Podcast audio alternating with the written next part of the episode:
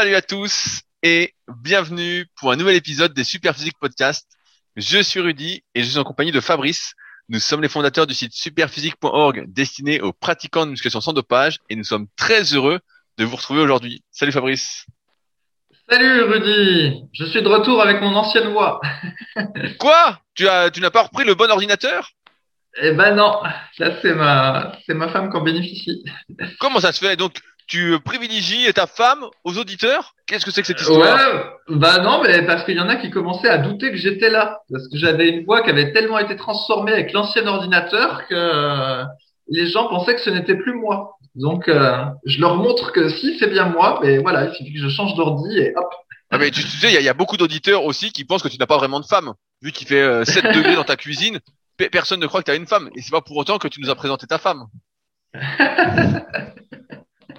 Mais les 7 degrés dans la cuisine, c'était vrai, et la, bah, la femme aussi. Mais effectivement, je la présenterai pas parce que moi, je suis pas trop dans le truc. euh, on raconte toute sa vie euh, sur les réseaux sociaux et tout, tout, on- tout le monde euh, est un monde de bisounours et tout se passe bien.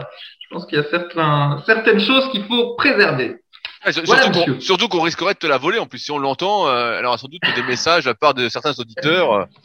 parce qu'une femme qui tient à 7 degrés, tout le monde la veut, quoi. C'est pas une consommatrice. Elle, elle va pas te plumer. Ça, c'est sûr. Alors, avant de commencer, si vous étiez là la semaine dernière, vous le savez, euh, l'épisode d'aujourd'hui est sponsorisé par euh, le jeu Donjon of Fitness, qui est un jeu de société, euh, un vrai jeu de société. Il y a pas mal de personnes qui m'ont écrit, qui ont pensé que c'était un jeu numérique, on va dire, que c'était un jeu sur console ou sur ordinateur, et en fait pas du tout. C'est un jeu de cartes. Euh, et donc euh, Rémi, que je connais bien, qui est un des cofondateurs de euh, ce jeu, a lancé donc un crowdfunding pour financer une nouvelle extension, refaire le jeu et lancer d'autres, on va dire, fonctionnalités. Et ce qui est intéressant, c'est que euh, a priori, vous avez été nombreux à vouloir soutenir ce projet puisque les objectifs ont été atteints et ils ont donc euh, eu d'autres idées pour continuer ce crowdfunding et lancer. Donc pour ceux qui savent pas ce que c'est, Donjon Fitness, c'est un- donc un jeu de société de cartes à jouer euh, à plusieurs et contrairement à la plupart des autres jeux, et c'est pour ça aussi qu'on est on est en partenariat avec Rémi, c'est que c'est un jeu de société qui permet de faire du sport dans le sens où euh, quand on tire une carte et qu'on veut attaquer son ennemi, eh ben euh, il faut euh, faire par exemple 10 pompes ou si on veut faire une grosse attaque c'est 50 squats. Donc c'est un jeu qui est assez bien fait et qui pousse donc à faire du sport. On sait aujourd'hui que euh, pour beaucoup de personnes s'entraîner ça fait pas spécialement euh, plaisir. Je parle pas de vous mais de beaucoup de personnes et donc il faut que tout soit gamifié, tout soit un jeu et c'est en ce sens que s'inscrit euh, Donjon of Fitness. Donc, euh, donc euh, on- je suis assez content d'en faire la pub. Donc Rémi m'a fait un petit topo que je vais vous lire. Euh, pour démarrer le jeu, il faut piocher quatre rencontres plus un boss et deux objets parmi lesquels tu dois avoir au moins une arme, sinon tu repioches à nouveau. Donc pour bien que vous compreniez l'histoire, en gros, il faut euh, construire un donjon euh, le plus fort possible et ensuite attaquer les autres pour justement qu'ils ne construisent pas leur donjon. Et en tirant des cartes, eh ben, il y a des activités sportives à faire. Donc, euh, un super jeu pour ceux qui voudraient euh, faire du sport avec leurs proches, qui ne veulent pas faire de sport, alors qu'on sait tous que le sport, eh ben, c'est bon pour la santé. Euh, le jeu est d'ailleurs pas très cher si vous souhaitez l'acheter. Je crois que c'est autour de 25 euros. Euh, et je mettrai les liens, comme d'habitude, dans la description du podcast pour ceux qui sont intéressés d'aller voir à quoi ça ressemble. Mais euh, c'est plutôt bien fait et je crois pas mal en l'avenir de ce jeu, euh, justement, euh, à terme.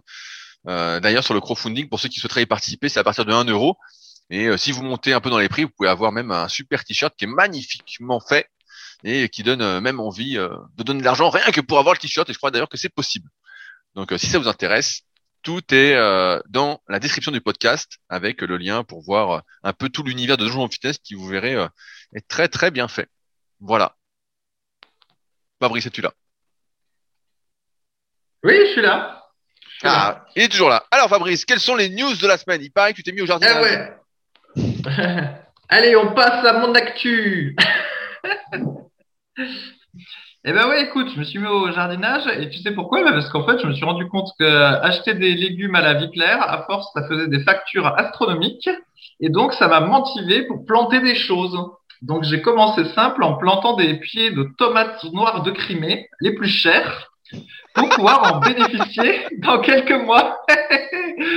et donc petit à petit, je vais monter en gamme parce que toi, tu avais beaucoup communiqué comme tu sais bien faire hein, sur ton potager et après on n'en a plus entendu parler quoi. ah si si, si si, j'ai eu plein de trucs dans mon potager, sauf qu'en fait. Euh, étant euh, un chef d'entreprise qui sait très très bien déléguer, et eh ben j'avais délégué ça à ma copine qui fait ça très bien, comme euh, je te délègue la gestion administrative de Superphysique. Voilà. Et, et, du coup, elle continue à s'occuper du potager, ta copine, ou la délégation s'est arrêtée?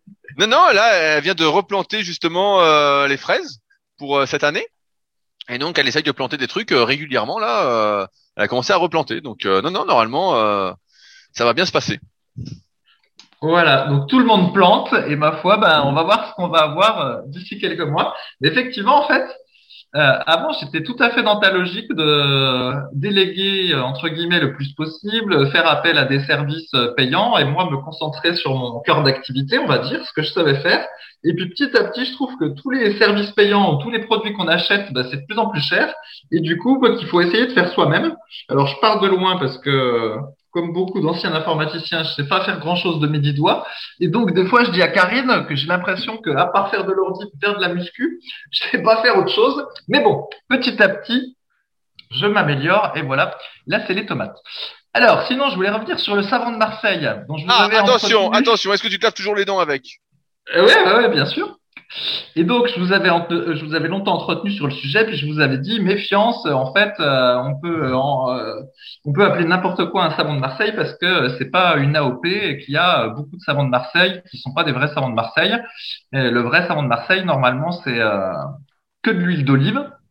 Mais au final, bah, ceux d'aujourd'hui, ils sont pas 100% huile d'olive, ils sont un mélange d'huile d'olive et puis d'huile de coco, je crois. Et les moins bons, c'est de l'huile de palme et en fait, il y a que choisir qui a fait un comparatif sur les savons de Marseille. Et en fait, il y en a même qui euh, ont absolument rien à voir avec des savons de Marseille, y compris euh, quand même le nom de la marque, euh, c'est il y a Marseille dedans, comme le petit Marseillais. Et il y en a même où ce sont des savons à l'huile de palme, mais ils mettent un colorant vert pour te faire croire que c'est à base d'huile d'olive. Donc les mêmes genres de fourberies qu'on peut voir dans l'alimentation quand on vous vend du sucre vanillé, euh, soi-disant avec du sucre cassonade, qui est en réalité du sucre blanc euh, coloré. Donc voilà. Mais grâce à moi, même sans avoir lu le UFC Que choisir, vous saviez déjà comment bien choisir votre savon de Marseille et euh, ne pas vous faire avoir par les copies. Non mais moi, et bah je crois que tu avais dit à un moment, il n'y avait, pas, il y avait pas de la graisse de bœuf dans certains euh, savons de Marseille, justement, ou un truc du style? Oui, oui, tout à fait, mais ça, c'est dans, c'est dans beaucoup de savons. Alors, j'ai oublié le terme latin. Il y avait à chaque fois des termes latins pour tous les ingrédients. Et effectivement, des fois, tu avais de la graisse de bœuf, ou peut-être même de la graisse de porc. Enfin, bref, comme dans beaucoup de, de cosmétiques. C'est important le nom en, latin pour bien euh, nous embrouiller. Comme ça, on, comme ça, tu sais pas ce que tu achètes. Tu vois, c'est latin. Ça doit être très, très ancien. Ah ouais, bien sûr, oui, dans les listes d'ingrédients, souvent c'est des noms latins, puis si tu connais pas les correspondances, ben tu tu sais pas. Donc voilà, mais celui de la vie claire, si vous allez à la vie claire, euh, le savon de Marseille qui est vert, voilà, il est euh, à base majoritairement d'huile d'olive, et il est euh, tout à fait correct celui-ci. Et combien, combien coûte ce savon, Fabrice? Est-ce que tu ne pourrais pas fabriquer toi-même ton savon de Marseille? Ouais, bah, j'y avais pensé, mais pour le moment, vu que après ces rapports temps passé, coût économisé. Et bon, là, j'ai pensé que ça valait pas, ça valait pas la peine parce que ça dure longtemps hein, un bloc de savon, tu sais. Spécialement quand tu te laves les dents avec, je peux te dire que le petit trou, euh, parce que plus je brosse le, le savon pour, euh, voilà, à chaque fois que je me brosse les dents, il, il, il se trouve petit à petit. Mais il y a de la marge avant que de l'avoir utilisé en, en entier. Hein, c'est moi qui te le dis. En plus, c'est économique. Et après, on a une haleine très fraîche. Ouais, ouais, ouais, franchement. je maintiens. Je maintiens, je maintiens. Alors, qu'est-ce que j'avais noté aussi? Ah oui, donc on a un, de nos, on va dire un concurrent, même si on n'est pas vraiment sur la même niche, donc euh, c'est pas vraiment un concurrent, mais en tout cas un autre euh, fabricant de compléments alimentaires que j'appelle le spécialiste de l'esbrouf qui a sorti une actualité il n'y a pas longtemps. Et donc, il s'appelle Toto, je vais l'appeler Toto, devient membre du prestigieux Synadiet. Donc, il a publié ça comme actu. Voilà. Et euh, évidemment, bah, après l'actualité, tu as euh, tout plein de gens qui disent ah bravo, félicitations, ah c'est super, euh, c'est mérité, etc. Et en fait, ça m'a fait rire parce que c'est effectivement tourné comme si, tu vois, il avait eu un prix ou comme si c'était extraordinaire d'être devenu membre du prestigieux Synadiet. Alors qu'en fait, Synadiet, bah, c'est simplement le syndicat des compléments alimentaires et donc, bah, pour être membre, il suffit d'adhérer. Et donc, c'est très simple. Vous remplissez euh, un petit dossier, là, nom, prénom, nom de la société Sirène. Vous payez 2500 euros à l'année et hop, ça y est, vous êtes membre.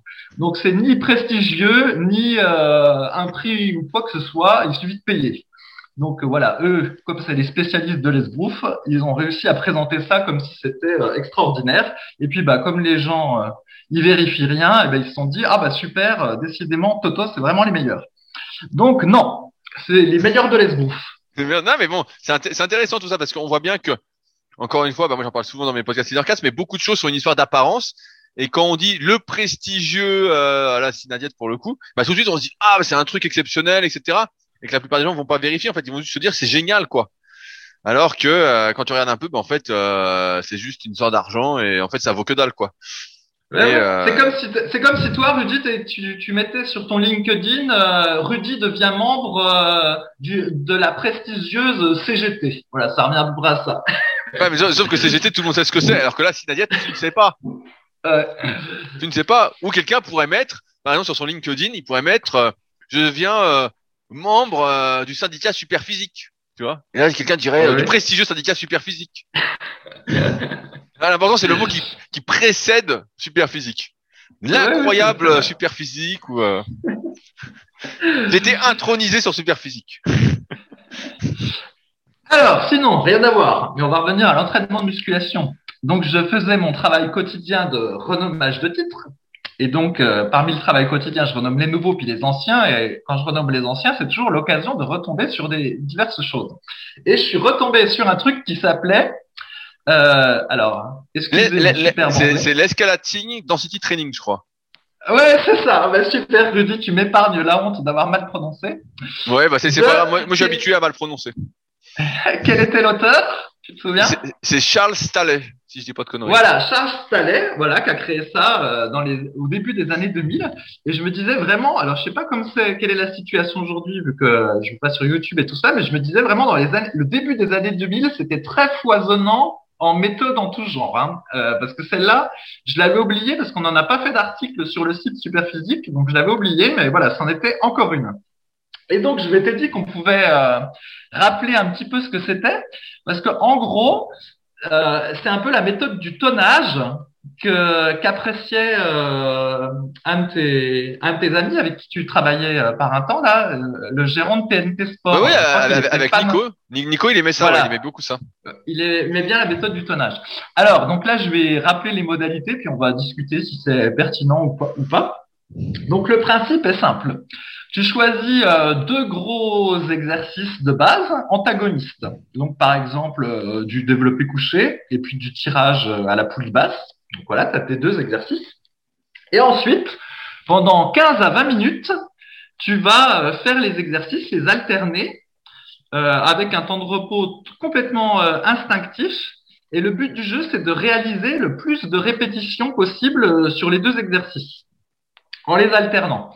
Alors, il a quand même rajouté quelques petits quelques contraintes pour que ça favorise la prise du muscle.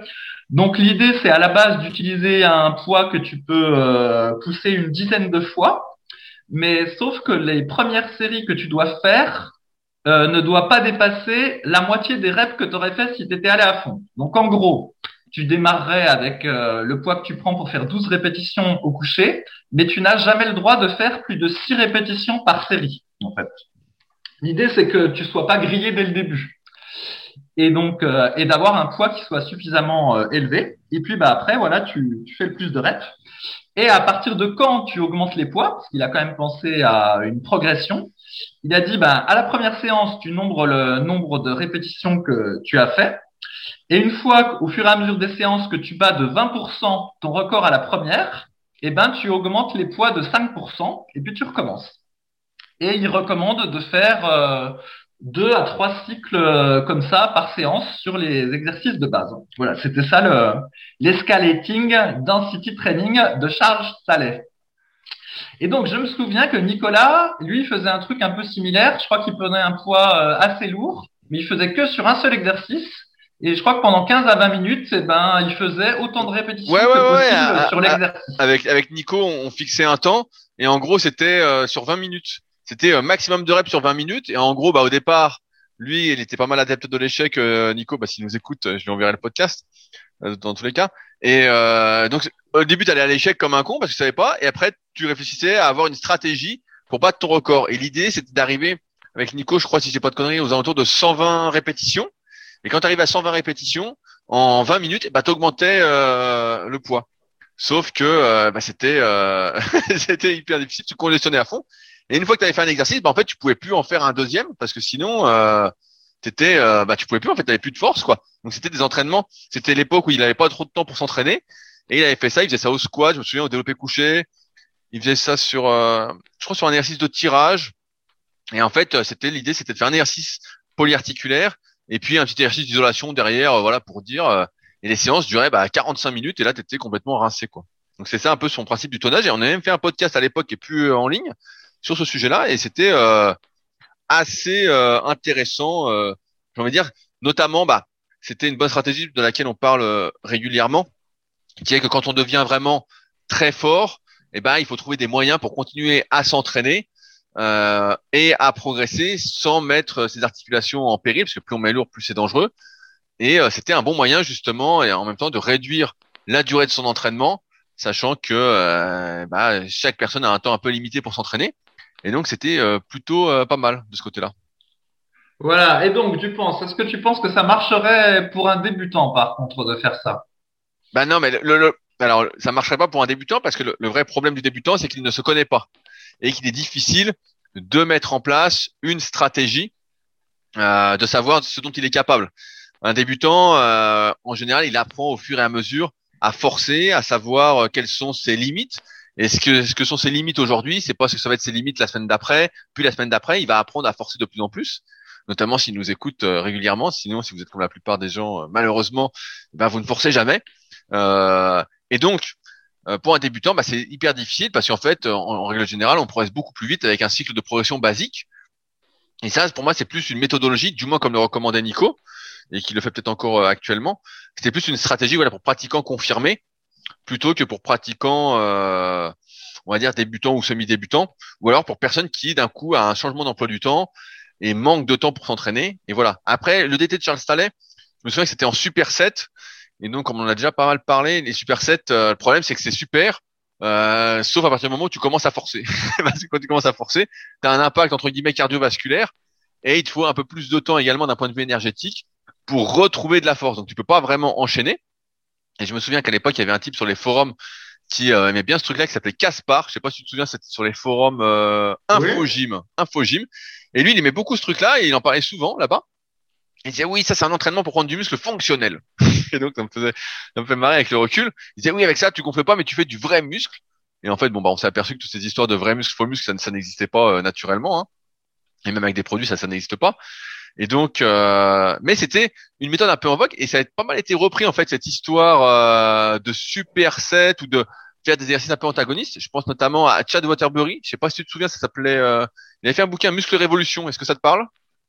Oui, oui, ça me parle. Ben, j'allais venir parce qu'au final, ça, ça ressemble un peu. Il y a, il y a cette histoire de muscle antagoniste, puis il y a aussi l'idée que, grosso modo, à la place de faire euh, 4 séries de 10, eh ben, l'idée, c'est de faire euh, 10 séries de 4, par exemple. C'est un peu ça l'idée, avec des temps de repos euh, plus courts. Et donc, lui, de dire que euh, on, on, on progresserait plus vite en faisant plus de séries avec moins de reps et des temps de repos un peu plus courts. Voilà, c'était un peu dans la même lignée. Ouais, voilà, exactement. C'est dans la même lignée. Et ces trucs ont été très populaires euh, pendant un moment. Euh, quand on n'y connaissait pas grand chose, on se disait bah oui, forcément tu mets plus lourd, tu fais le même tonnage et peut-être même en moins de temps. Euh, donc on faisait des calculs un peu d'apothicaire, quoi. On disait ah bah oui, euh, ça prend moins de temps, tu prends moins de récup entre les séries, donc tu t'ennuies moins, t'as pas besoin de prendre 3-4 minutes, etc. Et en fait, on s'est aperçu avec le temps que, euh, comme on le répète souvent, et ben en fait, certes, on faisait plus de tonnage euh, dans moins, dans le même laps de temps ou en moins de temps, mais en fait, il manquait dans chaque série un certain stress métabolique, c'est-à-dire un certain temps sous tension, qui fait que les progrès qu'on avait sous les barres se reflétaient moins sur notre physique, on prenait moins de muscles par rapport aux progrès qu'on faisait que si on progressait sur un 4x8, un 4x10, un 4x12. Et donc, euh, donc ouais, on s'est aperçu que c'était beaucoup moins efficace. Mais c'est sûr que pour la force, entre guillemets, bah, c'était beaucoup plus efficace parce que à répéter entre guillemets euh, des séries courtes où tu peux avoir une bonne technique, etc. Et tu répètes le geste, tu répètes le geste sans avoir cette notion de fatigue musculaire ou énergétique. Et eh ben en fait, tu as toujours un bon geste et tu l'apprends mieux. D'un point de vue moteur, bah, c'est beaucoup mieux pour apprendre un geste. Et c'est des choses qui sont encore très très populaires euh, dans le milieu de la force. Si on regarde un peu l'entraînement des powerlifters aujourd'hui, des mecs qui font de la force athlétique, on voit qu'ils font le mouvement assez souvent. Et euh, sur certaines séances, en fait, ils vont se contenter de faire. Ils vont jamais faire, en fait, à part hors saison, mais ils vont jamais faire des séries de 10, des séries de 12 sur leurs exercices de compétition. Ils vont plutôt faire, même si c'est facile, à 60% de leur max, ils vont faire des séries de 5 ou 6 répétitions, mais faire pas mal de séries pour justement euh, toujours travailler leur mouvement, leur mouvement, leur mouvement, et euh, ce qui est peu propice, entre guillemets, bah, à la prise de muscle par rapport au progrès qu'on fait sous les barres. Et nous, on s'est aperçu que justement, bah, il faut euh, le chemin qu'on emprunte pour atteindre une certaine performance, est hyper important pour déterminer le physique qu'on va avoir en rapport. On peut faire une à 140 au développé couché en faisant, je vais dire une connerie, en simplifiant que du 5 x 5 ou du 10 x 3 pour reprendre notre exemple, avec une minute 30 de récupération. on peut y arriver comme ça, ou on peut y arriver en faisant 4 x 10 et à la fin on fait une fois 150. Mais le mec a fait 4 x 10, on se rend compte que bah il est beaucoup plus musclé que s'il faisait que des séries courtes, que des séries très très courtes. Donc euh, attention aux calculs savants euh, parce que tout ne se calcule pas dans l'entraînement. Euh, c'est pas c'est pas qu'une histoire de, tonnage, on va dire au, final. Donc bah voilà ce que j'avais à dire sur le DT. Mais j'ai cru comprendre, Fabrice, que toi, tu avais repris justement un entraînement beaucoup plus efficace avec le squat sauté. Est-ce que est-ce que c'est vrai? Eh ouais, j'ai repris le squat sauté. Alors en fait, pour ceux qui n'ont pas suivi, avant que j'ai ma presse à cuisse, mon entraînement de cuisse, c'était euh, souvent fente arrière, squat gobelet, euh, squat sauté et un peu euh, d'hyperextension lombaire. En gros, c'était voilà l'entraînement tout à fait classique. Et ce que j'appelle squat sauté, alors à un moment donné, je faisais pendant très longtemps, j'ai fait des sauts sur place. Mais bon, c'est quand même exigeant pour le mat du dos parce qu'à chaque fois, il y a la réception. Et donc, du coup, bah, j'ai remplacé par un truc qui était pas mal. C'est en gros, je saute sur une box, en l'occurrence sur ma terrasse, et après, je redescends et ensuite je ressaute euh, des tas de fois de suite. Et par contre, le saut, je le fais euh, en position euh, squat complet. Donc, je, fais un saut de la position squat complet à une box et puis je redescends. Et en fait, quand on fait ça plein de fois de suite, enfin plein de fois, une dizaine de fois de suite, on, épuise, rapidement le, muscle parce que bah, quand on saute, on donne une impulsion comme si on supportait une charge lourde. Bref. Et ensuite, ben, j'ai acheté ma presse à cuisse. Et comme je voulais, entre guillemets, rentabiliser la presse à cuisse, j'avais pas envie d'en faire euh, que quatre séries. Donc, j'ai modifié mon programme d'entraînement. Et en gros, je faisais euh, trois à cinq séries de fente arrière euh, relativement légères pour bien m'échauffer et congestionner le muscle. Et puis après, ben, je faisais plein de séries de presse à cuisse. Mais bon, maintenant, j'ai assez usé la, la presse à cuisse je me suis dit, bah, il était temps de rajouter un petit peu d'exercice. Et donc, bah, ça fait deux séances que j'ai repris le, le fameux squat sauté.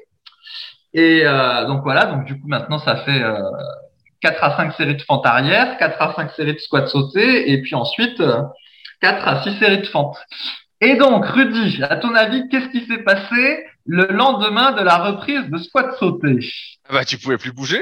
Eh, c'est ça. Alors, c'est dingue, hein Parce que je m'étais dit entre avec tout le rameur que j'avais fait euh, ces derniers mois, sachant que le rameur, en, grosso modo, ça revient à faire euh, plein de presse à cuisse, des milliers de répétitions, enfin des centaines de répétitions de presse à cuisse très légères. C'est essentiellement un mouvement, de, un mouvement de cuisse où on fléchit les cuisses puis on, les, on les étend. Et donc, euh, je m'étais dit, euh, il va rien se passer. Et ben, j'ai eu des courbatures de ouf. Et donc, euh, essentiellement au, à l'adducteur. Et paradoxalement aussi, derrière le derrière le genou, à l'intérieur. Alors, on va dire au bas des ischio-jambiers, plutôt sur l'intérieur. Alors, je ne sais pas si c'est la fin du des adducteurs ou si on est au niveau de l'ischio-jambier. Mais effectivement, j'ai eu plusieurs jours de courbatures après ça. Donc c'était très drôle parce que je peux te dire que j'en ai mangé des entraînements de cuisse avec ma presse et tout ça. Et au final, voilà, tu, tu fais un exo que t'as pas l'habitude de faire qui du coup va travailler les muscles que finalement n'étaient pas tant travaillés que ça, et paf, courbature énorme. Donc euh, voilà. Ouais, mais ça, ça m'étonne, ça m'étonne pas parce que c'est pas du tout le même type d'effort. À la presse à cuisse ou au fente, tu fais un mouvement plutôt contrôlé, tu vas pas exploser, alors que là, quand tu fais tes sauts, même si euh, tu n'exploses pas visuellement, tu cherches à sauter, donc tu exploses. Donc rien que là, euh, ça te fait un effort vraiment différent auquel tu étais plus habitué, parce que même à la presse à cuisse, comme tu fais que de la longue distance, bah en fait, tu n'exploses pas. C'est pas comme si tu faisais un 500 mètres à fond où explosais, tu vois sans compter les chocs, quoi. Oui, oui, tout à fait. Puis c'est surtout que bah, là, euh, au squat, euh, au squat, j'ai les pieds en canard. C'est un squat profond pied en canard. Alors qu'à la presse, bah, tu as les pieds qui sont euh, parallèles et en plus, il n'est pas complet ton mouvement. Et au fente, c'est la même chose. Tu as la jambe qui est face à toi et euh, tu es dans, à la parallèle aussi. Donc là, c'est un mouvement qui est très complémentaire. L'idéal même, ce serait de faire du, du squat euh, avant avec barre, mais bon, euh, j'ai pas ça à la maison et puis euh, j'ai pas envie pour pas me niquer le dos. Et puis euh, même le squat gobelet, bon, j'avais pas, j'avais pas trop envie d'en refaire. Ah, t'as plus, le, le spirit, quoi. Ouais, ouais, moi, le squat gobelet, on en a entendu parler hein, pendant des mois et des mois, voire des années. Hein. Ouais, ouais, ouais, mais là, j'ai, bah, là, j'ai envie, j'ai envie de changer. Et puis bon, faire du squat gobelet alors que j'ai la presse, tu vois, c'est un peu. Euh, bah, faut faire les deux. De faire, faut faire les deux, enfin. c'est un peu triste de faire du squat gobelet à 40 kilos ou 50 kilos avec le gilet ST alors que j'ai la presse. Enfin bref. Et puis bah du coup, je t'avais dit que j'avais repris la course à pied euh, sérieusement. Ah, alors, est-ce que tu as été rapide comme un lapin?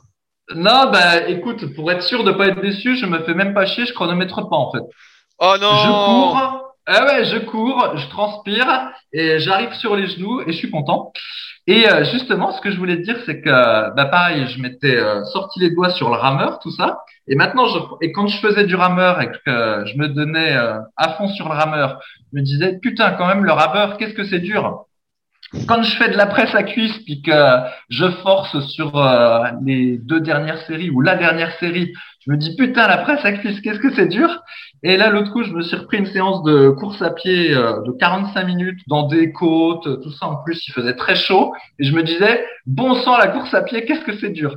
Et en fait, euh, vraiment, n'importe quelle activité, dès que tu l'as fait, euh, entre guillemets, à fond, tout est dur. Hein. Il n'y a pas un truc où tu peux dire que c'est supérieur à autre chose.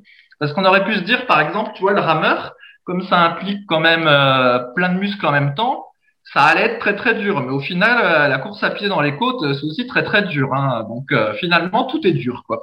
ouais. Après, c'est une difficulté qui est relative. Moi, je trouve que le rameur, d'un point de vue cardiaque, c'est très très dur. Si tu forces à fond sur un rameur, t'es euh, rincé, rincé, rincé. T'es vraiment, euh, t'es couché, quoi. La course à pied aussi, mais c'est un peu moins global. Donc je pense que tu crames moins vite.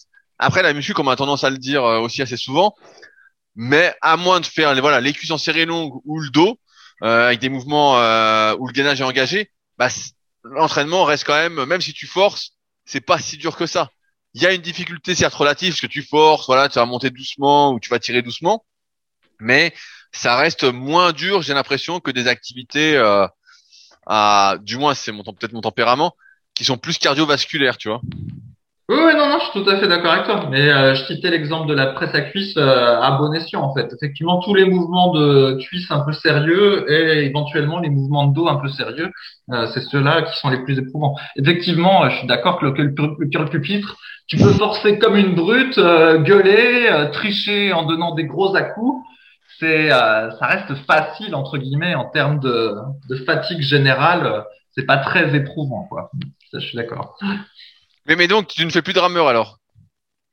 Bah là pour le moment bah ça fait euh, bah, je sais pas dix jours que j'en ai pas fait depuis oh la dernière fois à peu de choses près qu'on s'est vu.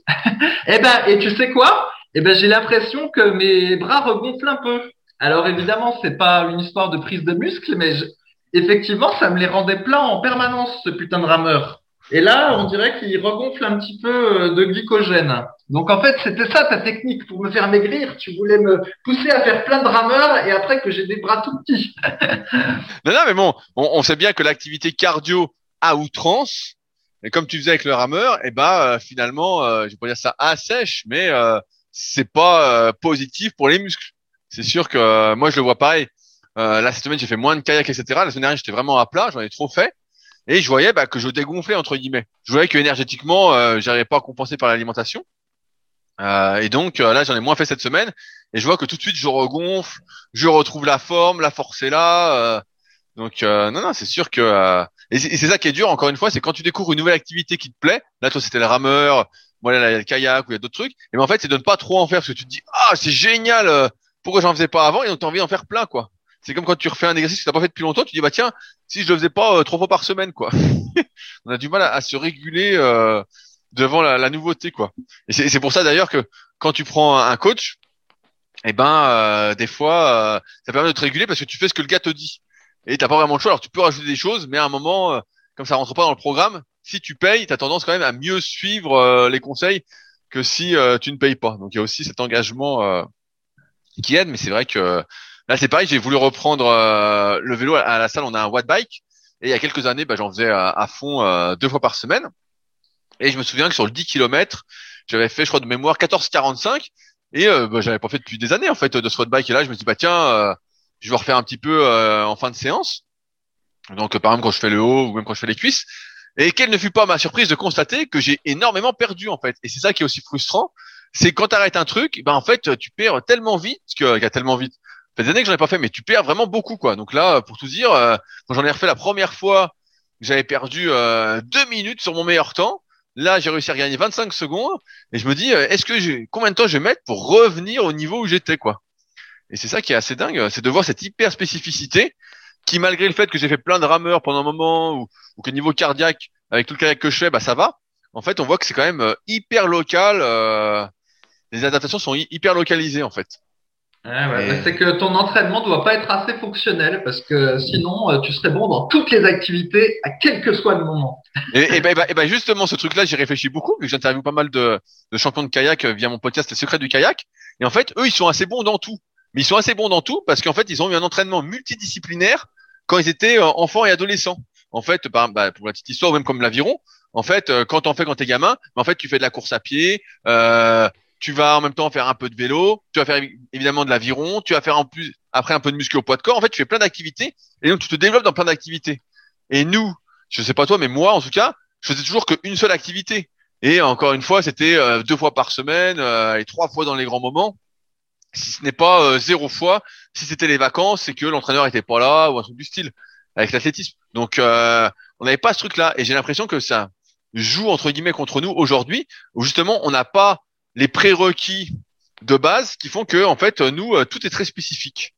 Dès qu'on fait un truc, c'est comme si on partait de zéro, alors que tous les champions entre guillemets, du moins dans pas mal de, sports comme ça un peu complets, en fait eux quand ils démarrent quelque chose, ils sont tout de suite assez bons, ils comprennent tout de suite le truc quoi. Alors que nous, euh, putain, il y a des pertes euh, sans arrêt, quoi. Il y a des pertes.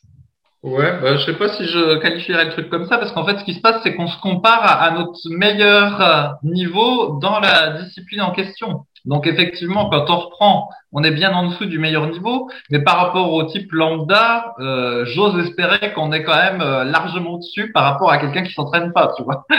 Oui, non, mais bien, bien sûr, mais euh, euh, c'est fou de, de c'est fou.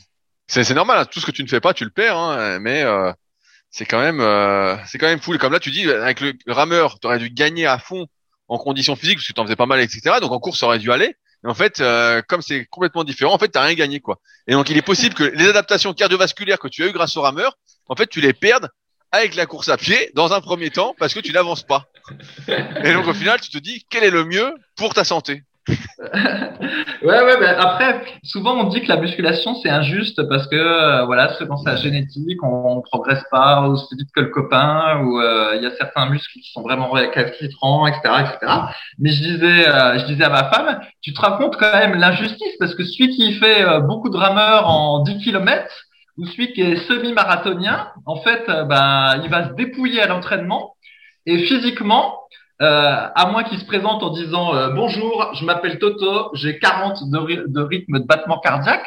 En fait, tu, tu sais presque même pas qu'il est sportif. Bon, j'exagère un peu, peut-être. Je connais pas le physique des rameurs en 10 km, mais tu m'as dit qu'ils étaient euh, légèrement athlétiques, mais pas très, pas très ah, gros. En, en, 10 km, ouais. Après, sur sur 2000, les types sont balèzes. Là, là Ouais, c'est bah- des gros gabarits. D'accord, bah, j'avais dit 10 km à bon escient. Voilà, 10 km ou semi-marathonien ou même euh, celui qui fait du 5000 ou du 10 000 mètres. Sauf si le type il te présente euh, un électrocardiogramme, en fait, tu peux dire euh, bah, le type il est même pas sportif, tu vois. Alors qu'en réalité, il se dépouille à l'entraînement. Tandis que tu vas avoir un type qui fait euh, la muscu euh, trois, quatre fois par semaine, voilà, en prenant euh, des gros temps de pause entre chaque série, tout ça, qui au final, avec un peu de chance, il va se retrouver avec un très très bon physique, et tout de suite, n'importe qui qui le voit va le dire, oh putain, le mec, il est balèze. Et au final, il y a finalement encore plus injuste que la muscu, il y a tous les sports cardiovasculaires où, entre guillemets, à part, entre guillemets, ta bonne santé, t'as rien à démontrer en termes physiques sur le fait que tu t'entraînes. Ça, c'est injuste. Ah, mais c'est pour ça que si tu fais ces activités-là, faut toujours te promener en petit collant et en chaussures de course. Comme ça, comme, ça, on, on sait, on sait que tu fais de la course. Il faut parce que de toute façon, ce qui est important, c'est de faire de l'esbrouf. C'est euh, une question. c'est une question d'esbrouf et d'apparence. Il faut que tu aies le truc. Mais c'est vrai. C'est vrai que dans les autres sports, euh, ça, ça se voit moins. Après, il y a des sports où ça se voit, mais c'est vrai que dès qu'il y a un imp- l'im- l'impact entre guillemets et surtout cardiovasculaire, bah forcément musculairement ça suit moins. Et donc on n'a pas ce truc-là. Mais là j'étais surpris sur le vélo. Je me suis dit je vais remonter sur le watt bike et puis bon euh, ça va aller quoi. Je vais pas me dépouiller pour reprendre. Mais euh, là je me suis dit même si je me dépouille, ah c'est impossible que je fasse mon temps quoi. C'est impossible que je refasse ce que j'avais fait quoi. Donc euh, donc c'est assez dingue hein, de voir euh, de voir ça. Je me dis merde, on perd quand même très très très vite. Donc voilà. Alors, qu'est-ce qu'on a comme question aujourd'hui, Rudy? Ah oui, alors dans ces podcasts, si vous nous découvrez aujourd'hui, on répond aux questions qui sont posées sur les forums Superphysique. Si vous l'avez pas encore bien compris, vous venez de nous découvrir aujourd'hui. On a créé Superphysique en 2009 pour les pratiquants de musculation sans dopage. Et donc, on a fait plein d'articles, plein de vidéos, plein de podcasts, et on a pas mal de projets, dont notamment notre marque de compléments alimentaires, Superphysique Nutrition, euh, surtout des compléments alimentaires destinés à améliorer la santé. On a également une application SP Training qui a eu une mise à jour récente et que je vous encourage vivement à télécharger. Vous pouvez l'essayer bien évidemment gratuitement. Il y a des fonctionnalités premium, mais c'est quand même la seule application aujourd'hui sur le marché qui vous dit quoi faire à chaque séance, qui vous garantit de progresser si vous êtes débutant, semi-débutant ou intermédiaire. C'est un cahier d'entraînement, on va dire, intelligent, avec des algorithmes de progression par rapport à notre expérience, euh, du moins mon expérience en termes de coaching. Euh, et donc, on a plein d'autres projets également euh, plus personnels, comme mon site de coaching à distance, rudicoya.com, où il y a des livres et formations, ou encore le site de Fabrice, musculation-alter.fr, où il propose son livre et des conseils pour un entraînement minimaliste. Ça, c'était avant qu'il ait sa presse à cuisse dans le salon. Et donc, maintenant, euh, dans ces podcasts, on répond aux questions qui sont posées sur les forums Superphysique, qui sont les derniers forums euh, exclusivement de musculation, où il fait bon poser ces questions et où on répond aux questions euh, en détail dans ces podcasts, mais également à l'écrit sur le forum pour ceux, pour ceux et celles qui euh, n'utilisent pas ou n'écoutent pas les podcasts. Alors Fabrice, j'ai plein de questions pour toi. Est-ce que tu es prêt? Oui, alors en général, quand tu me dis ça, c'est que tu as choisi les questions euh, pour pouvoir euh, te payer sur mon dos et euh, te glorifier sur mon dos. Alors on va voir. Non, non, pas, pas, pas, pas du tout. C'est- pas comme la semaine dernière. Ce n'est pas du tout comme la semaine dernière. Alors, il y a Michael 93 260 qui nous dit Bonjour, je vise les séries longues avec 13 pauses car je sens que mes articulations préfèrent ça. Des séries de jusqu'à 20 répétitions, même pour du développé couché. Mais il y a un point qui n'est pas abordé, c'est les temps de récupération. Faut-il prendre des temps de récupération courtes, euh, courts, normal ou longs? Donc il dit court pour lui c'est 40 secondes à une minute, normal c'est une minute à 2 minutes 30 et plus long c'est supérieur à 2 minutes 30. Il a tenté de faire une séance en série longue avec 45 secondes de récupération entre chaque série, mais au bout de la troisième série, il a commencé à décharger car il avait l'impression de ne pas prendre assez de récupération. Au final, c'était extra, il s'est cramé les pecs et il a eu des courbatures pendant trois jours. Euh, son objectif est purement esthétique et donc il se demande euh, quel temps de récupération il faut prendre quand on fait des séries longues en musculation. Et je vais rajouter que souvent, j'ai pris cette question-là parce que souvent, on dit que quand on fait des séries longues, il faut prendre des temps de récupération plus courts euh, pour augmenter entre guillemets l'intensité, et qu'à l'inverse, quand on fait des séries très courtes et qu'on met lourd, il faut prendre des temps de récupération plus importants pour pouvoir euh, garder sa force entre guillemets et faire euh, des séries bien lourdes. Alors Fabrice, quand on fait des séries longues et qu'on force sur ces séries longues, faut-il prendre des temps de récupération très courts? Eh bien, eh bien non, à moins que tu fasses de, de et encore, bah non, parce que dans l'EDT, il dit, il dit qu'il faut pas faire des séries trop longues. Eh ben non, effectivement, il y a, c'est un, c'est un truc euh, qu'on a beaucoup lu, où, normalement, si on se souvient, ben, vous vous souviendrez peut-être pas. Moi, quand j'ai commencé la muscu, il y avait un petit tableau qui était euh, hyper classique, où on te disait euh, série entre une et trois répétitions. Après, tu avais un nombre de séries, ça je me souviens plus ce qu'il disait qu'il fallait faire, peut-être six. Temps de repos 5 minutes, et puis à côté, on te disait euh, force non hypertrophique. Et puis ensuite, tu avais, je sais plus, entre 6 et 8 reps euh, là, on te disait 3 à 5 séries. Là, on te disait 3 minutes de pause. Et là, on te disait force plus hypertrophie. Je crois que c'était ça. Ensuite, tu avais euh, entre 8 et 12 reps. Là, c'était 3 à 4 séries. Là, on te disait 2 minutes de pause. Et là, c'était hypertrophie sans force. Quelque chose comme ça. et puis, bon, vous comprenez l'allusion. Puis, je crois qu'à la fin, ça faisait euh, genre 15 à 25 répétitions. Donc, 15 à 20. Euh, 2 à 3 séries une minute de pause, et là, ça te disait endurance. Voilà, c'était ça, ce petit tableau qu'on voyait partout. Et en fait, bah, ce tableau-là, c'était une grosse connerie. En fait, bah, mais, merci de nous avoir parlé de ce tableau. Hein.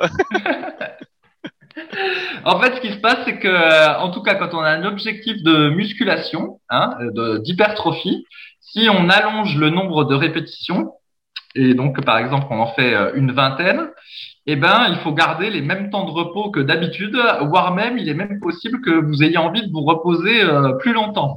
Typiquement, bah, si vous faites 20 répétitions à la presse à cuisse au lieu de 10, eh ben, vous allez voir qu'après 20 répétitions, c'est impossible de recommencer la série au bout d'une minute.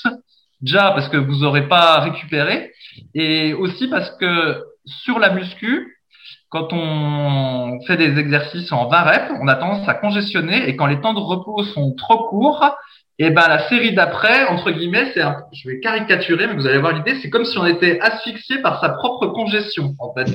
On, on, étouffe sous sa propre congestion, et en fait, euh, assez rapidement, on va bloquer au niveau du nombre de répétitions. On a les muscles qui brûlent, et même, je sais pas comment expliquer, mais on a l'impression qu'on pourrait faire plus de reps, mais en fait, on n'y arrive pas. C'est comme si on était bloqué. Donc déjà ça, cette sensation milite pour avoir des temps de repos plus importants. Et puis il y a aussi le fait que quand on force un petit peu sur des séries euh, longues, et en fait on s'aperçoit que plus la série est longue, plus entre guillemets euh, on a de la marge pour forcer. Par exemple, je m'explique. Si vous faites des séries courtes de autour de 5 reps, euh, et que vous savez que vous allez échouer à la sixième, donc vous faites vos 5 reps, mais au final, il y a, y a, pas mal de marge parce qu'entre 5 et 6 reps, ça fait un effort énorme. Et par contre, quand on est sur euh, des séries plus longues, quand vous arrivez par exemple à 15, euh, vous pensez que vous allez peut-être échouer à la 16e, mais en fait, si vous tentez la 16e, vous allez y arriver. Et après, vous pensez peut-être que vous allez échouer à la 17e, mais au final, euh, en forçant, vous allez y arriver parce que avec les séries longues, eh ben, le, la rep supplémentaire demande moins d'efforts. Et moralité, en fait, quand on fait une série longue, même sans aller à l'échec, si on tousse entre guillemets dans les retranchements de sa volonté, pour parler comme Mike Menzer, eh ben on s'aperçoit qu'on peut faire beaucoup de reps et que c'est assez euh, taxant en fait, c'est vachement fatigant et que c'est absolument impossible de recommencer avec euh, juste une minute de pause. Hein. Et donc, au final, euh, on a besoin des mêmes temps de pause quand on fait des séries longues que quand on fait des séries courtes euh, en musculation, si l'objectif, c'est euh, l'hypertrophie. Après, si l'objectif, c'était de l'endurance, effectivement, on pourrait faire des temps de pause d'une minute, mais par contre, il faudrait aussi utiliser des charges beaucoup plus légères à chaque série, parce que sinon, tu c'est impossible de maintenir les 20 répétitions à chaque fois. Non, mais moi, moi j'aime bien justement les, séries longues parce que j'ai l'impression de mériter ma récupération. Tu sais, quand tu fais une série courte, tu fais euh, 5 ou 6 reps comme tu as pris en exemple, et puis que tu forces, si tu dois prendre 3-4 minutes de récupération, tu te fais chier quand même. Parce qu'en fait, t'as pas vraiment de sensation, t'as pas ce, cette congestion, t'es pas essoufflé, t'as as, l'impression, en fait, oui, t'as as forcé, mais c'est quand même dur pour moi psychologiquement de prendre 3-4 minutes de récup. Alors que si tu fais une série longue de 20 répétitions, genre un curl incliné, euh, comme on aime bien le préconiser en série de 20, et eh ben tu fais tes 20 reps avec du rest pause à la fin, tu es quand même bien essoufflé, tu as les bras carbonisés. Tu vois bien que de toute façon, la première minute déjà, tu essaies de tendre les bras. Euh, voilà, tu sens que tu es déjà carbo. quoi. Et donc, j'ai l'impression que de plus mériter ma récupération quand je fais justement ces séries longues, plutôt que quand je fais des séries courtes où là, euh, je me dis, bon, euh, pourquoi tu... c'est chiant d'attendre, quoi. Tu te fais chier. Alors que là, t'as pas le temps de t'emmerder. parce que tu es tout carbonisé, tu es tout congestionné.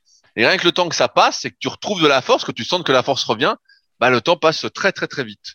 Il y a une sorte de fatigue euh, supplémentaire, comme tu l'as dit, qui se fait avec ces séries longues, qu'il n'y a pas avec les séries courtes, et ce qui implique pour moi euh, bah, tout l'inverse de ce qui était préconisé dans ton magnifique tableau, c'est-à-dire que plus tu vas forcer entre guillemets, c'est le cas avec les séries longues, et plus tu vas devoir prendre un temps de récupération élevé pour pouvoir euh, retrouver de la force et refaire des séries productives et non pas devoir diminuer le poids de manière drastique ou euh, diminuer ton nombre de répétitions. Et donc dans ce cas-là, bah, tu rends l'entraînement beaucoup moins productif, beaucoup moins intéressant pour la prise de muscle. Et euh, quand tu fais ça, justement, ce qui est intéressant, euh, tout à l'heure on parlait des supersets de Charles euh, Stallet avec le DT. Et ben en fait, moi c'est un truc que je fais de temps en temps. Si vraiment j'en arrive à devoir forcer à fond sur euh, bah, je reprends le cœur incliné et que ça nécessite euh, 4 minutes de récup, bah là de ce coup-ci, je vais pas hésiter à caler un exercice antagoniste, par exemple un exercice de triceps, pour euh, durant la récup, pour justement bah, gagner du temps. Et euh, ça va pas gêner d'un point de vue cardio parce que tu passes au bout d'une minute trente ou deux minutes, c'est une sorte de faux superset et comme ça, ça te laisse du temps ensuite pour repasser au cœur incliné. Et au final, tu as gagné du temps. T'es pas là en train d'attendre alors que euh, c'est beaucoup plus difficile à faire avec des séries très courtes, euh, ce genre de truc, notamment si tu forces, parce que euh, il faut vraiment que tu sois bien chaud, il faut vraiment que tu sois euh, gainé à fond, alors que les séries longues, ça te permet, entre guillemets, tu as besoin de moins de ressources des muscles, on va dire, euh, du moins sur l'exercice d'isolation, euh, moins de ressources euh, globales pour faire ta série longue.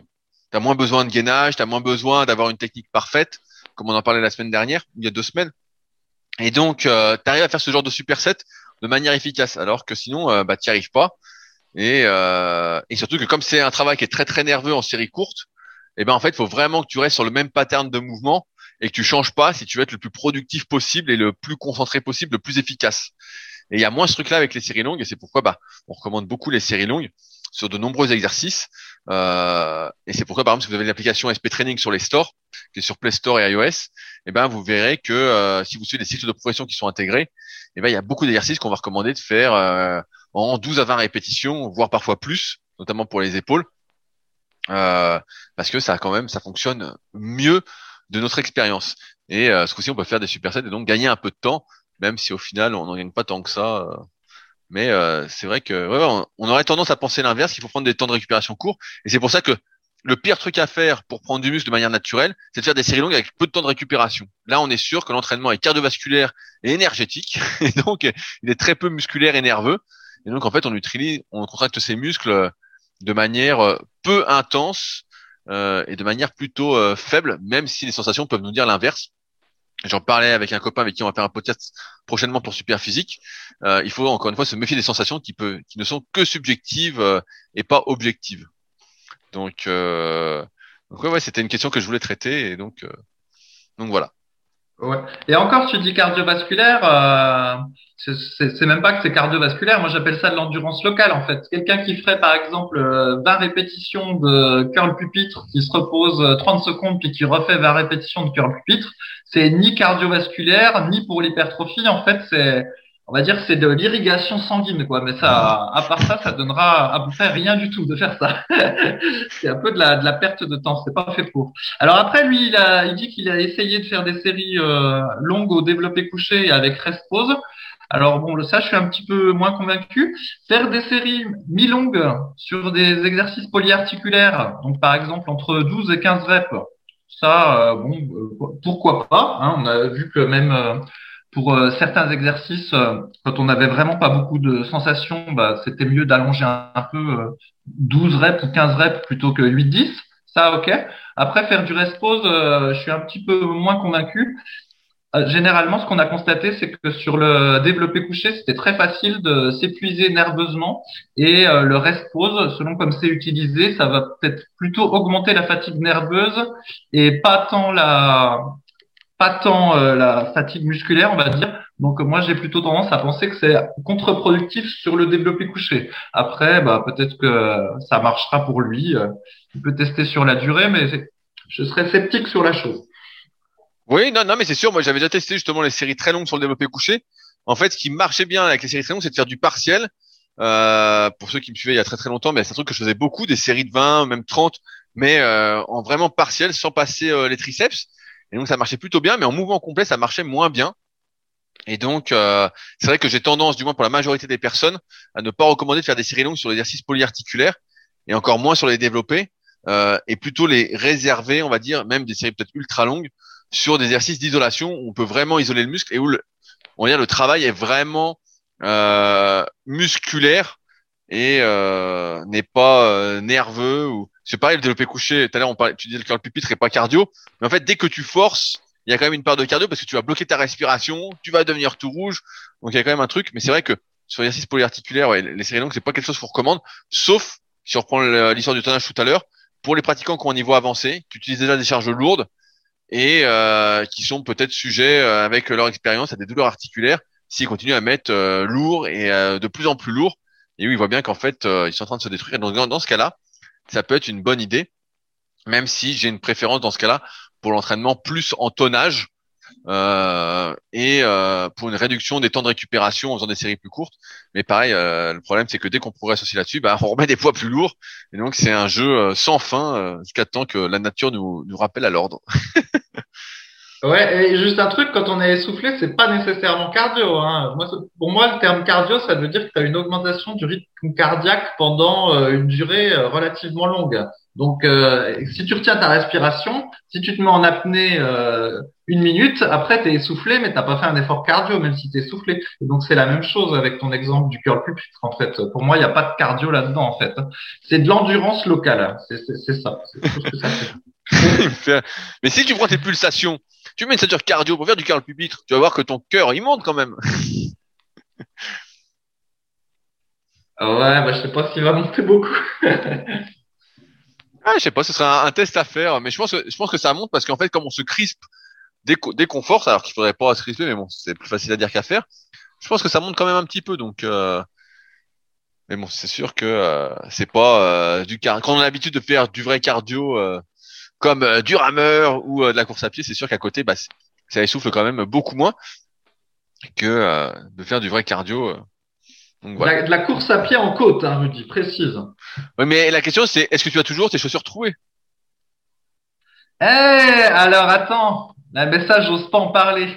Oh là là là là là, le dépensier, le consommateur, attention, mesdames et messieurs, c'est maintenant j'ai recraqué, j'ai réacheté des chaussures Asics noires. Oh, combien Voilà. Non, ben j'ai pris cette fois-ci, j'ai pris un prix pas trop élevé. J'ai pris celles qui étaient à je sais plus 50 euh, euros là, les Patriotes, je sais plus combien. Et ben ça fait euh, deux semaines que je les ai. Et déjà, le tissu au niveau du gros orteil, il commence déjà à s'abîmer. Je serais pas étonné que encore deux semaines et j'ai un trou au niveau du gros orteil. Mais bon, voilà, je suis puni. Je suis retombé dans les travers. Mais en fait, c'est triste parce que cette marque-là, Azix, j'en étais fan. Et euh, plus ça va, plus les chaussures sont de mauvaise qualité. C'est un truc de fou. Mais non, bon, tu mets, tu mets 50 euros. Euh, à 50 euros, euh, n'importe qui te dira que tu peux pas avoir une bonne paire de baskets. Tu peux avoir une, paire de, une paire de baskets pour aller en ville, voilà, à 50 euros. Ouais, mais c'est ça. Mais en fait, euh, je vais te raconter un truc, c'est assez rigolo, mais quand j'étais euh, adolescent, j'avais euh, un ordinateur, j'avais un ordinateur, ce qui était rare à l'époque, et je sais pas pourquoi je m'étais mis à être passionné de chaussures. Et donc je prenais toutes les pages du catalogue La Redoute, qui était consacré aux chaussures, et ça ouais, ouais. Tu, veux dire que tu faisais ça avec les sous-vêtements féminins, à mon avis. mais, mais oh, ok pour l'histoire remaniée. et donc, du coup, dans mon petit ordinateur, je m'étais fait un fichier pour comparer toutes les chaussures au niveau des semelles, des, des trucs. Et en fait, ce qui est dingue, et donc à l'époque, il y avait souvent un terme qui revenait, donc c'était des semelles en EVA, je crois. Oui, oui, oui ça. Voilà, il y avait semelles en, en EVA ou enveloppe en EVA, je sais plus. Et au niveau de la, la semelle proprement dite, je crois que tu avais euh, filon ou tu avais d'autres matériaux. Et les semelles euh, en caoutchouc, en fait, c'était sur les chaussures de très mauvaise qualité. En fait, je sais même pas si euh, dans les runnings de, des pages catalogue La Redoute dans les années 90, il y avait des chaussures avec des semelles en caoutchouc. Et en fait, maintenant, tu regardes les chaussures qui coûtent 50 balles, dans le en running, et eh ben souvent c'est des semelles au caoutchouc, c'est-à-dire les le type de chaussures qu'avant tu avais euh, au halo chaussures euh, pour 15 euros en fait. Tu as un nivellement vers le bas de la qualité, c'est un truc de ouf quoi. Et ce qui se passe, c'est exactement ce que tu as dit, je pense que c'est avec le sportswear, et eh ben en fait les gens ils s'achètent des vêtements de sport mais pas pour faire du sport. Donc là, t'en as rien à foutre en fait qu'il n'y ait pas de renfort sur ta chaussure au niveau du gros orteil ou au niveau du petit orteil, parce que tu t'en sers pas pour courir. Et esthétiquement, d'avoir ce petit renfort, cette petite boursouflure, c'est pas très joli, puis en plus, ça coûte plus cher. Et donc, du coup, ils le mettent plus euh, pour les chaussures de running euh, de premier prix, mais moi, je trouve que 50 balles, c'est hyper cher. Et du coup, bah, effectivement, la, la godasse, elle s'abîme à toute vitesse. Et là, pour 50 balles, j'ai une semelle en caoutchouc, donc vraiment euh, de mauvaise qualité. Mais comme je vais courir dans les sous-bois, je m'en fous. Je vais pas courir sur le macadam, donc ça me gêne pas. Mais c'est c'est la folie de voir le, le. Maintenant, si tu payes pas une fortune, t'as pas une bonne chaussure. C'est ça qui est, qui est, triste. Ah non mais c'est. T'as pas écouté mes conseils pour ceux qui nous suivent. Mais si, mais il faut aller au Décathlon, j'en ai pas. À côté je t'ai dit d'aller. tu commandais sur le net, tu commandais sur le net à Décathlon, et voilà. Euh, je t'ai dit, tu prends des keep run, euh, ça coûte 70 balles ou 80 balles ou un truc du style. Et là, t'aurais été tranquille. C'est fait pour courir. Là, t'as acheté des baskets qui sont pas faits pour courir. Forcément, ça va pas. Le, mec, il achète du sportwear pour le style, et puis il s'étonne que c'est de la, c'est fait pour courir. Ah là là. Et donc, donc t'es gâté parce que grâce à ça, tu vas devoir racheter une deuxième paire parce que ça, ça va vite être troué et donc finalement tu auras dépensé plus d'argent que prévu. Ouais, ouais, ouais, bah c'est ça, c'est ça qui va se passer. Et là, bah tu vois, c'est un peu comme quand euh, je retente de faire des extensions nuques à un bras au-dessus de la tête. oui, il me faut ma piqûre de rappel le lendemain avec une tendinite où ça dit ah oui c'est vrai ça ça me faisait des tendinites, faut pas que je recommence.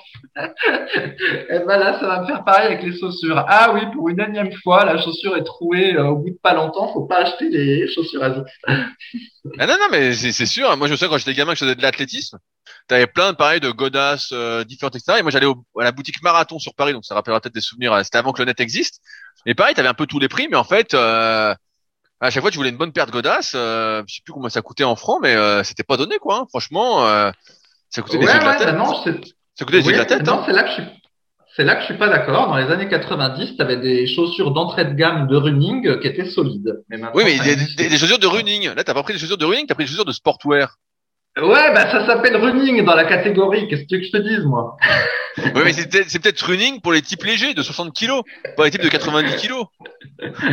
Mais ça n'a rien à voir, Rudy, qui a un trou à l'orteil que tu peux. Peut-être que toi, toi, t'as une forme de pied avec. Euh, il faut que ce soit plus large parce que t'as un gros orteil. mais non, c'est parce qu'en fait ils ont enlevé les renforts. Enfin bon, euh, pas des et, et si tu mettais des renforts toi avec du scotch dessus?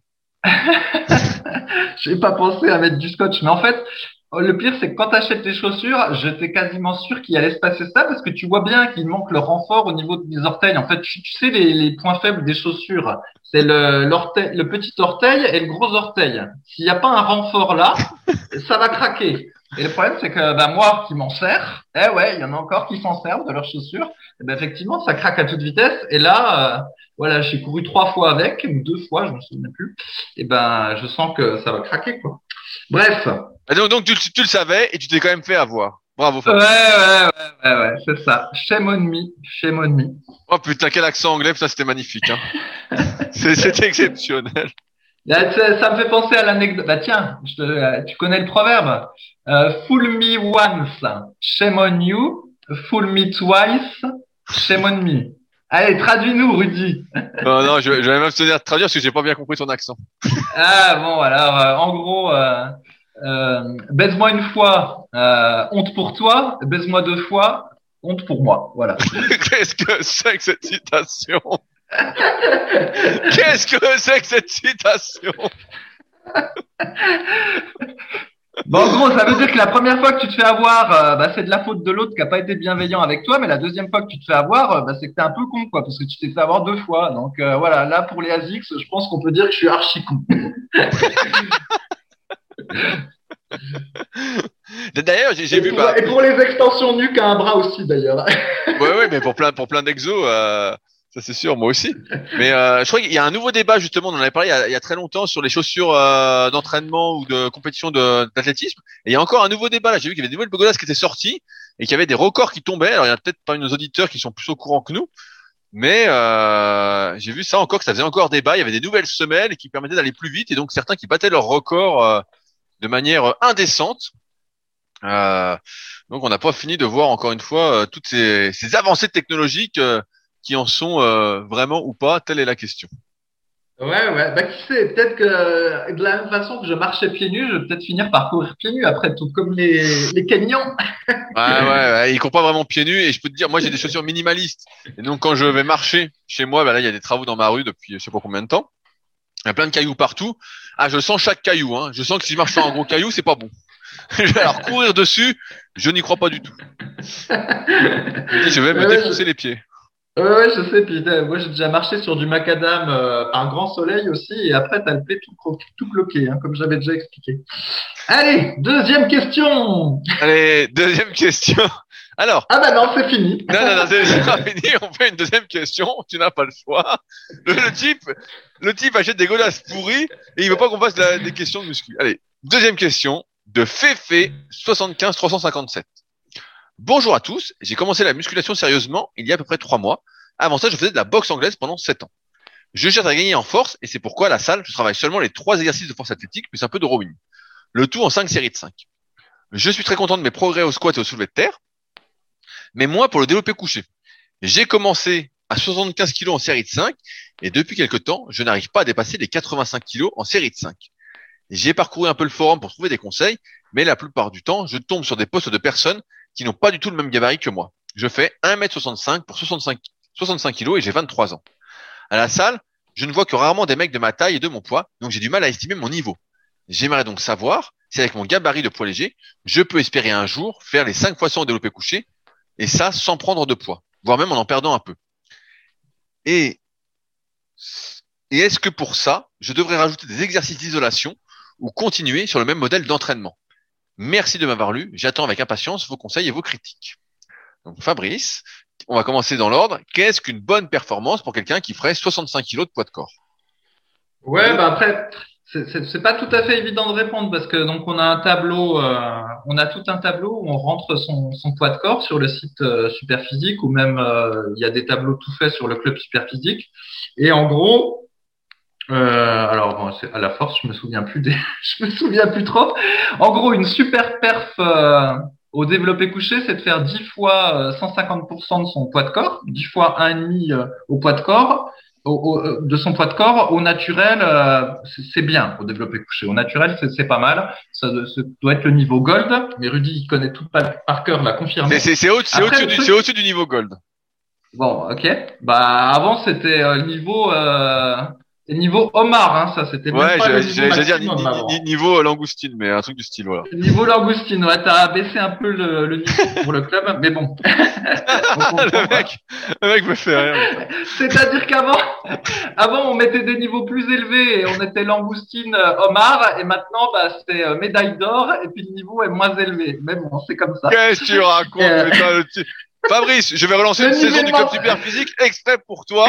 Tu seras obligé de participer et on, on verra, on verra si tu es niveau or. On verra ça. C'est le, ni- le nivellement vers le bas. Alors, bref, Le est le pourri, truc, que quand on est très... ouais, je te chambre. Quand on est très léger, donc euh, voilà, quand on a un petit gabarit comme lui et de petite taille, il faut revoir les ratios euh, un petit peu à la hausse. Euh, parce qu'en général, voilà, quand on est plus léger, on est plus fort euh, relatif au poids de corps. Donc peut-être que lui, euh, il peut viser un petit peu plus. Donc là, je sais plus ce qu'il espérait, euh, 100 Il est- kilos au développé. voilà, il espère 5 répétitions à 100 et il se demande si c'est un niveau qu'il peut atteindre en faisant 1m65 pour 65 kg.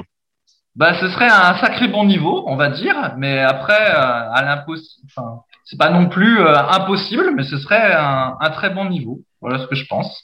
Ouais, non, mais moi, moi, je, je pense que c'est un niveau qui est parce que souvent, quand on est un petit gabarit, on a des segments courts et donc finalement, on a moins de force à développer pour la même charge que si on avait euh, des longs bras, euh, qu'on était comme moi une sauterelle, suivant ma, ma codification dans le tome 1 et 2 de la méthode super physique.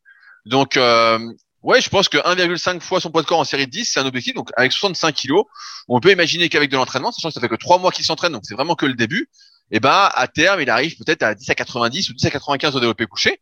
Et là, ce serait effectivement un très très bon niveau. Après, il faut savoir que souvent, euh, du moins dans la compétition de développé couché, quand je regardais euh, il y a quelques années, et ben, tu avais souvent des petits gabarits qui étaient un peu plus lourds, qui montaient, qui étaient en moins de 74 ou quelque chose comme ça de mémoire. Et c'était là qu'il y avait les plus forts. Je me souviens d'Adrien Poinçon qui avait participé au bouquin sur le développé couché, qui était euh, pas mal du tout. J'ai oublié comment il s'appelait. Il est rangé quelque part chez moi, mais je sais plus où. Trop loin de moi pour que je me souvienne du titre. Et lui, il était en 74 et je crois qu'il faisait dans les 1m60.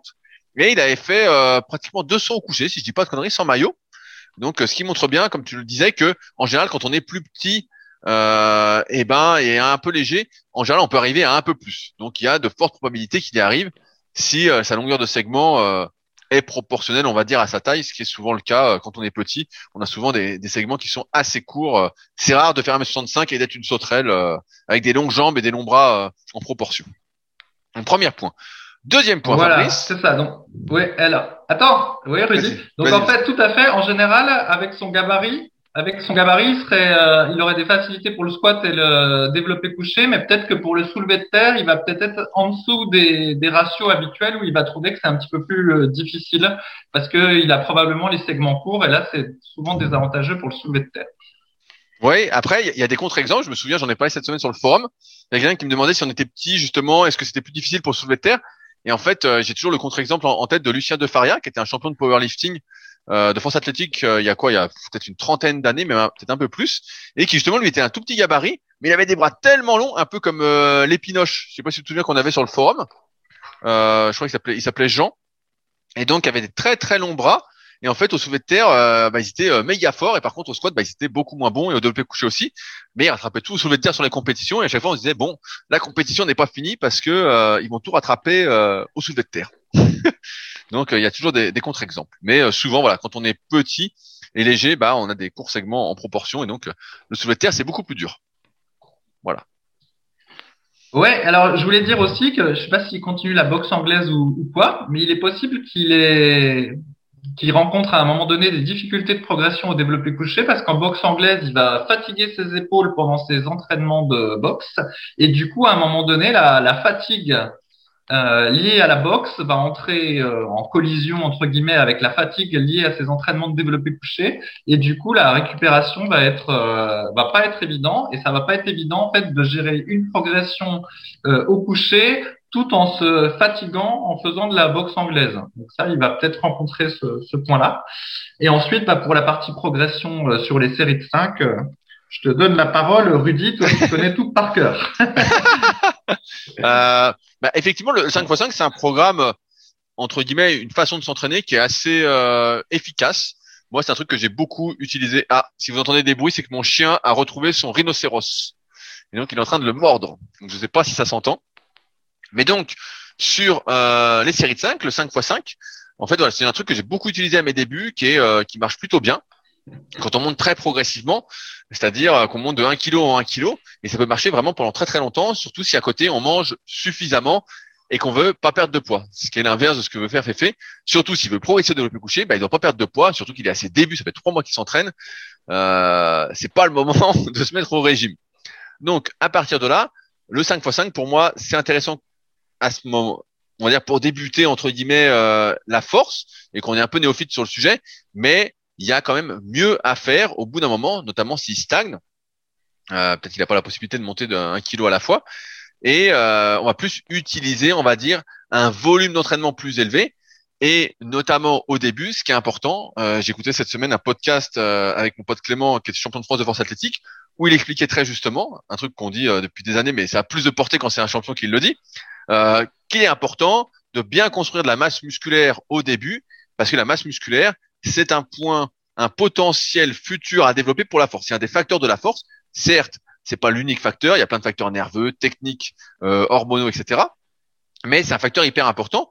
Et donc, ce que je dirais à Fefe, c'est que oui, effectivement, il doit rajouter des exercices d'isolation sur l'ensemble de son corps en s'entraînant pour prendre du muscle et en ne visant peut-être pas la force maximale pour l'instant, mais plutôt la construction d'un potentiel pendant peut-être euh, on va dire un bon six mois au moins en étant sympa si vraiment l'objectif pour lui c'est la force.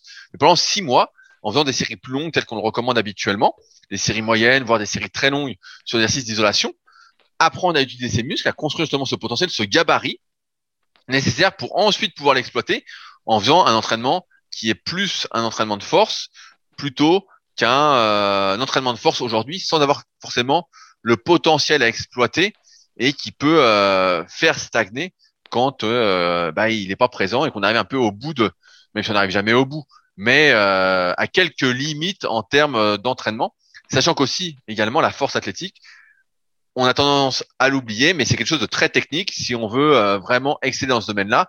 Et c'est pourquoi bah, souvent les meilleurs en force athlétique ont un coach, bien qu'il soit coach pour d'autres personnes, ils ont également un coach pour avoir un regard extérieur parce qu'il y a beaucoup beaucoup de choses à travailler, beaucoup de choses à adapter, et donc c'est pas si simple. Mais effectivement, moi je suis en tout cas de l'école euh, où il faut rajouter des exercices d'isolation. Certains sont pas de cet avis-là, du moins euh, en font beaucoup moins que ce que je pense euh, être le minimum, et ça fonctionne aussi pas mal.